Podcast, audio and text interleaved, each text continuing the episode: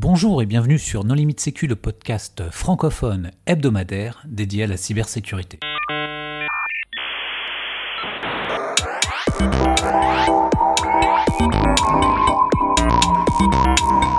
Alors aujourd'hui, nous allons parler de vulnérabilité dans des routeurs. Et pour discuter de ce sujet, les contributeurs Non Limite Sécu sont Hervé Schauer. Bonjour. Marc-Frédéric Gomez. Bonjour. Vladimir Collat. Bonjour. Nicolas Prigent. Bonjour. Paul Amar. Bonjour. Nicolas Ruff. Bonjour. Et moi-même, Johan Uloa. Alors avant de commencer, je souhaiterais vous indiquer que nous sommes partenaires de la Nuit du Hack et à cette occasion, nous allons vous faire gagner une place pour participer à cet événement. Alors pour jouer, c'est très simple. Il suffit euh, d'écouter ce podcast, nous allons mentionner un hashtag et la première personne à utiliser ce hashtag sur Twitter remportera la place. Et moi, je souhaiterais vous annoncer trois conférences avec lesquelles nous avons des liens particuliers. Euh, la première, c'est hardware.io, wear comme des vêtements, hein. Euh, une conférence dédiée donc euh, à la sécurité matérielle. Le call for paper se termine le 9 mai, donc vous avez encore le temps de soumettre. La conférence aura lieu les 13 et 14 septembre à La Haye, aux Pays-Bas. la deuxième conférence, c'est Black Alps, dont nous avons l'occasion de parler dans ce podcast. le CFP est ouvert jusqu'au 31 mai. La conférence aura lieu les 8 et 9 novembre à Yverdon-les-Bains, en Suisse, et je vous invite euh, à participer, euh, à soumettre au CFP et même à venir à la conférence parce que c'est totalement pittoresque. Et la dernière conférence dont j'aimerais parler, c'est GREHAC. Donc le CFP est ouvert jusqu'au 1er juillet, là vous avez encore un petit peu de temps. Euh, la conférence aura lieu le 16 novembre à Grenoble et nous en avons aussi parlé dans ce podcast l'année dernière. Voilà, merci. Voilà, alors ceci étant dit, nous allons donc parler de vulnérabilité et de routeurs. Alors, Vladimir, des vulnérabilités ont été découvertes euh, ces derniers temps sur certains routeurs. Est-ce que tu peux nous en parler? Alors il y a plusieurs vulnérabilités concernant euh, les routeurs euh, Cisco, en particulier leur système iOS, qui font suite finalement à d'autres vulnérabilités qui étaient sur les firewalls Cisco ASA. Euh, qui ont été révélés en février et qui permettaient une exécution de code à distance sur le portail VPN sans authentification et qui avait d'ailleurs un, score CVSS de 10 sur 10, ce qui est une belle note. Et donc ce coup-ci, euh, nous avons sur euh, iOS XE trois, enfin deux vulnérabilités d'exécution de code à distance et une, on va dire un compte oublié que certains peuvent appeler backdoor. Donc les deux premières, ça concerne principalement une installation un peu particulière qui s'appelle Smart Install qui permet en fait de configurer simplement euh, les équipements et la seconde c'est un, compte qui s'appelle Cisco qui n'est pas documenté, qui est caché et qui dispose de niveau de privilège de niveau 15, c'est-à-dire que c'est l'équivalent d'un route. Oui alors la, la, seconde elle est sur euh, les iOS XE uniquement, donc les gros commutateurs alors que la possibilité d'exécuter du code à distance, c'est tous iOS. La, faille Smart Install, euh, ça fait quand même un petit bout de temps euh, qu'elle tourne, hein, parce que euh, en gros, c'est extrêmement simple. C'est si tu configures ton routeur, enfin si tu le sors de la boîte, tu peux utiliser un logiciel qui va te permettre de faire du clic-bouton et de le configurer comme ça. Mais si tu l'utilises pas et que tu désactives pas cette fonctionnalité, elle reste dormante jusqu'à ce que quelqu'un utilise le logiciel Cisco pour pour euh, reconfigurer ton routeur. Et ça fait euh, longtemps que cette faille tourne. Il y a une preuve de concept qui a été publiée sur GitHub il y a plusieurs semaines, voire plusieurs mois. Je ne sais pas quand est-ce que l'épisode sera publié. Et qui, fonctionnait très bien. Simplement, il y a eu une hausse des activités de scan et d'exploitation avec cette faille. Et là, on va peut-être en parler dans la deuxième partie de l'émission. Oui, sachant que les vulnérabilités ont une note euh, chacune de 9,8 donc une note CVSS euh, V2 de 9,8 sur 10, ce qui est vraiment euh, gravissime. J'ai une question, c'est quoi qui fait la différence entre un 9,8 et un 10 finalement? C'est quoi qui fait que c'est pas juste cataclysmique ah, c'est une bonne question. Euh... Oh, bah, de toute façon, c'est à ce niveau-là, on n'est plus à ça près, mais euh, tu vois, le 10, il était pour une tête de pont VPN que tu pouvais poner à distance. Le 9,8, il est pour ton routeur Cisco que tu peux poner à distance mais on se dit que bah, le Smart Install, c'est euh, sur des équipements euh, quand même peut-être euh, moins importants en impact que des têtes de pont VPN. En fait, non, la différence, c'est... 9,8 et 10, tu peux exécuter du code à distance sans authentification. C'est un détail, c'est la valeur scope, périmètre, qui est qui passe de unchanged à changed. Bon, je sais pas trop. Mais voilà, mais en fait, il n'y a pas vraiment de de grosses différences. Ce qui est intéressant, c'est que ça refait l'actualité, parce que comme a dit Nico, c'était c'était déjà dans la nature, mais ça a fait l'actualité parce qu'il y a, y a des gens qui qui s'en servent et qu'il y a beaucoup de certes qui ont tiré la sonnette d'alarme euh, parce que c'était véritablement utilisé pour exécuter du code sur les routeurs. Et à partir du moment où on possède le routeur, euh, c'est facile de pawner tout ce qu'il y a derrière. Et on sait dans quel cadre c'est utilisé, enfin pour euh, dans, dans quel contexte ou pourquoi? Apparemment, il y a eu deux campagnes, parce que moi j'ai cru voir qu'il y avait des hackers patriotiques américains qui avaient lancé une campagne pour attaquer des routeurs en Russie ou en Iran. Et à l'inverse, l'US CERT a levé une alerte en disant euh, attention, euh, cette faille est activement exploitée et euh, c'est la Russie qui exploite cette faille. Enfin, il y a eu une attribution explicite. Mm. Et même le CERT-FR s'est fendu d'un bulletin d'alerte il y a quelques jours où euh, ils expliquent bien dans les détails ce qui s'est passé et ils nous gratifient même d'un IOC, d'un indicateur de compromission. Il y a une adresse IP dans le bulletin qui dit voilà, si vous voyez du trafic à destination de, de cette adresse IP, c'est suspect. Oui, c'est un bel article. Donc là, en fait, c'est euh, ces alertes c'est les, alertes en fait qu'on a récupérées, c'est surtout parce qu'en fait on a eu une augmentation, euh, on va dire, de la, de la menace, c'est ça? C'est parce qu'il y a c'est une... des campagnes d'exploitation actives avec euh, des dizaines de milliers de routeurs compromis. Et là, aujourd'hui, euh, le routeur, c'est comme la tête de pont dans le réseau. Quoi. Quand tu vois le mm. nombre de choses que tu peux reconfigurer, euh, enfin, tu vois, DNS, par exemple, est un protocole qui n'est pas du tout protégé. Donc, si tu as accès au routeur, tu peux rediriger les utilisateurs où tu veux. Enfin, je parle pas de DNS sec parce qu'on va dire qu'il n'est pas déployé.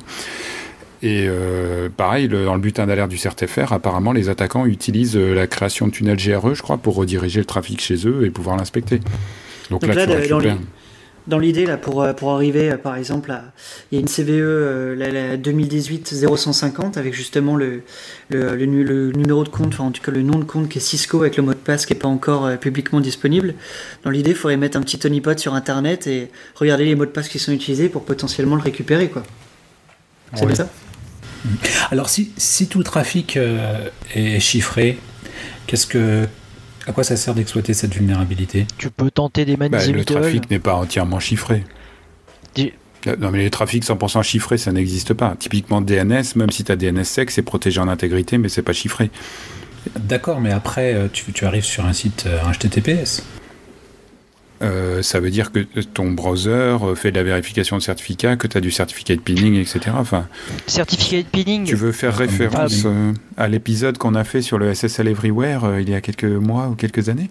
Enfin, si tu as quand même un navigateur à jour, euh, et c'est pour de la navigation web, euh, le risque est quand même limité parce que ça veut dire que l'attaquant en face a réussi à générer des certificats pour euh, les sites que tu visites avec une autorité de certification légitime et en plus avec les solutions de certificat de transparency et la, remontée d'alerte de, de, Chrome ou des navigateurs, ça passerait pas trop. donc pour du trafic chiffré, c'est quand même pas évident. Après, tu peux faire sur le trafic chiffré, on va dire de navigateurs. Par contre, sur les tunnels IPsec, euh, point à point, souvent les configurations sont euh, compatibles donc avec un niveau de sécurité qui est pas qui est pas au niveau, voire avec des vulnérabilités euh, sur les Cisco ASA ou sur d'autres, il y a des vulnérabilités sur IPsec. Donc tu peux peut-être essayer de déchiffrer ça. Non mais Johan, dans, dans le cas des failles iOS, justement, si il y a du trafic chiffré, tu vas directement attaquer le routeur, la tête de pont, le, le routeur qui qui a le tunnel. Et à partir du moment où tu as le contrôle sur le, routeur, tu rediriges le trafic en clair. Euh, euh, oui, ça c'est la condition. Ouais, c'est la condition que ce soit le routeur Cisco qui fasse le tunnel. Que ce soit bien le routeur qui fasse le tunnel. Mais si jamais c'est le routeur qui fait le tunnel euh, qui est accessible et qu'on peut poney, non, ce qu'il faut dire aux auditeurs, c'est que il y a vraiment là une série de failles majeures pour lesquelles il faut absolument mettre à jour les iOS de ces Cisco. Alors bon, on peut imaginer que sur euh, le, compte, euh, le compte caché sur les iOS XE, ça c'est géré dans les entreprises euh, par des professionnels. Et encore, on peut être professionnel et oublier de mettre à jour ses, commutateurs parce que c'est pas toujours très facile et très pratique. Mais bon, il faut absolument mettre à jour. Mais sur tous les routeurs iOS, il faut absolument mettre à jour. Ouais, tout à fait. Et le point que je rajouterais, c'est pas parce qu'on a un réseau d'administration de ces équipements réseau qu'on est à l'abri. On peut le faire à partir d'un des VLAN du, du, du comment dirais-je, du routeur. Alors on peut surveiller le. C'est un point hyper important parce qu'il y en a qui vont dire je suis dans un euh, VLAN euh, d'administration, l'utilisateur lambda ou ce qui est exposé sur Internet n'a pas accès au VLAN d'admin et si si. Voilà, et... ces, failles permettent grâce à un compte utilisateur lambda de faire une élévation de privilèges et de rentrer et de, de poutrer le truc en, long, en large et en travers. Ensuite, si euh, votre, votre SOC ne vous a pas remonté des alertes, c'est justement louche. Parce qu'aujourd'hui, euh, tous les CERT sont d'accord pour dire que c'est largement exploité dans la nature. Donc s'ils ont rien vu passer sur le port 4786, c'est qu'il y a un problème et, ça suffit pas de filtrer le port, il faut bien mettre à jour ses routeurs. Euh, donc euh, voilà, il faut mettre à jour, point. Moi, je trouve que par le passé, ce genre de vulnérabilité était vraiment très très impactante parce que justement tout le trafic était en clair. Maintenant, on voit quand même une généralisation de l'utilisation du trafic chiffré. Donc en dehors de DNS, euh, que le mail, la messagerie. Non, la messagerie, elle est quand même chiffrée sur TLS maintenant. Oh, t'as plein de gens qui font encore du POP, de l'IMAP, du SMTP. Enfin, surtout du SMTP. Regarde les bah, statistiques publiques. Il me semble que sur HTTPS, c'est 40% du trafic mondial. Et sur SMTP, il y a des... enfin, ça dépend des fournisseurs, mais il y en a qui. la plupart font un start SSL pour justement monter du chiffrement. Euh. Mais attends, le mec qui fait du porn chez lui, qu'est-ce que il s'en fout du chiffrement? Par contre, il va se faire ponner euh, avec son routeur euh, ponable.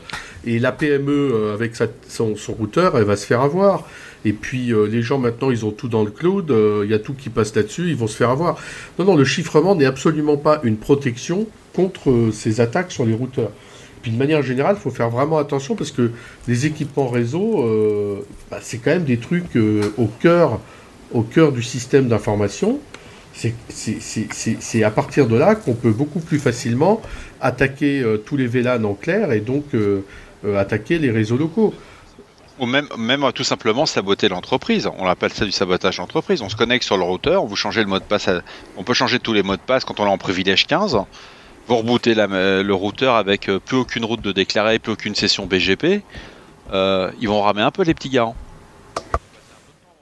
Ils vont passer un peu de temps avant d'en monter un réseau. Alors justement, euh, est-ce qu'on sait quel, quel type d'attaques ont été utilisées? Est-ce que c'est euh, justement, comme tu le dis, du déni de service ou euh, A priori, c'est quand même plus du déni de service pour casser les équipements adverses. Après, tu pourrais même imaginer, euh, comme effectivement ceux qui ont des, des réseaux d'administration connectés à leur routeur, tu peux même imaginer une exécution de code, une prise de contrôle à distance et l'utilisation du réseau d'admin pour rebondir sur les autres ressources euh, du réseau d'admin. Mais là, c'est plus une progression dans ta compromission. Mais tout, tout, ce qui a été remonté un peu par les... Un déplacement latéral à partir de là. Tout ce qui a été remonté, remonté un peu par les CERT, c'est plutôt euh, du déni de service, quoi.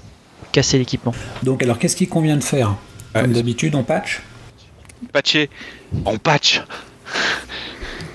Enfin, je suis pas tout à fait d'accord euh, ni avec Hervé ni, ni avec ton analyse. D'ailleurs, un, le chiffrement est une solution contre ce problème. Euh, par contre, là où je suis d'accord, c'est que le chiffrement n'est largement pas assez déployé et il y aura toujours des protocoles sans chiffrement. Euh, typiquement, il me semble que SNMP aujourd'hui, enfin, sauf si tu fais SNMP v3, euh, sinon tu n'as pas de solution pour protéger ton, trafic. Et deuxièmement, euh, sur les attaques qui sont remontées publiquement, effectivement, moi j'ai vu passer ces, ces attaques de soi-disant pirates. Euh, et, étatique, patriotes, euh, machin, euh, qui te mettent des drapeaux américains sur ta bannière de login. Mais par contre, les vraies attaques intéressantes, tu, tu, les as que plusieurs années après, voire elles sortent pas du tout. Et quand tu vois que le CertFR, dans sa newsletter, indique qu'il a repéré des gens qui mettaient en place des tunnels GRE pour silencieusement rediriger tout le trafic via un proxy, euh, ça, c'est typiquement une attaque. Il y a plein d'entreprises qui, sont, qui, sont, qui l'ont eu aujourd'hui et qui ne se rendent pas compte parce qu'ils n'ont pas vu de changement dans leur comportement Exactement. de réseau. Et c'est pour ça qu'on se paye le luxe de faire euh, un no limit sécu sur le sujet pour que les gens soient bien sensibles au degré de dangerosité de cette situation et que au-delà des patchs, ils vérifient si leur configuration n'a pas été modifiée. Parce que si quelqu'un t'a ajouté un tunnel GRE et qu'ensuite tu mets, fais mise à jour de l'iOS, ton tunnel il est toujours là. Donc euh, il faut faire du forensic. Exactement. Comment on peut vérifier rapidement s'il y, a un tunnel GRE ou pas? Bah, Déjà normalement, tu es censé avoir une sauvegarde de ta conf au moins journalière Donc tu peux comparer avec ta conf du jour d'avant. Et enfin, tu peux faire un diff sur toutes tes confs précédentes. après, la commande pour lister les tunnels GRE, je ne m'en souviens plus. D'accord, mais il y a une commande qui permet de lister les tunnels GRE. Ok. Bon, on a fait le tour. Et moi, il y a une question en termes. Euh, on peut rappeler les, CVE dont on a parlé. Euh, les, deux failles hein, dont euh, on a parlé qui permettent d'exécuter du code à distance, donc CVE 2018 151 et CVE 2018 171. Et puis le compte par défaut dans les, gros routeurs, les, les gros commutateurs sur iOS XE, c'est 150. J'ajouterais qu'il faut quand même euh, vraiment faire de la veille sérieusement sur. Euh, il faut vraiment faire de la veille active euh, sur le sujet parce que le CRTFR, si tu regardes bien, en fait, les, les, les, articles ont été publiés quand même courant avril alors que les failles dataient de fin mars. donc pendant ce temps-là, elles auraient pu être exploitées. Donc ce qui est vraiment important, c'est de, de, faire vraiment une veille très très active sur ce sujet-là et, et quand il y a des vulnérabilités de ce niveau-là, d'essayer de corriger le plus rapidement possible. Et puis euh, ça avait été aussi relayé euh, par le CERT-US et euh, les agences de renseignement américaines, anglaises pardon.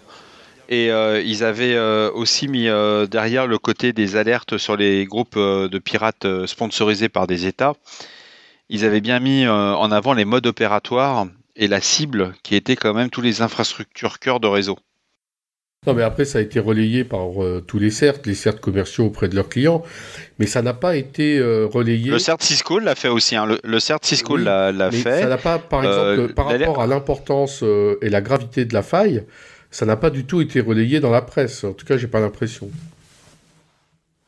Non, ça a été, ça, ce qui a été relayé, c'est le bulletin du CERT-US. Les échos en ont fait quelques lignes. Et euh, ça a été lu après un certain niveau. Et ça a commencé à faire du bruit.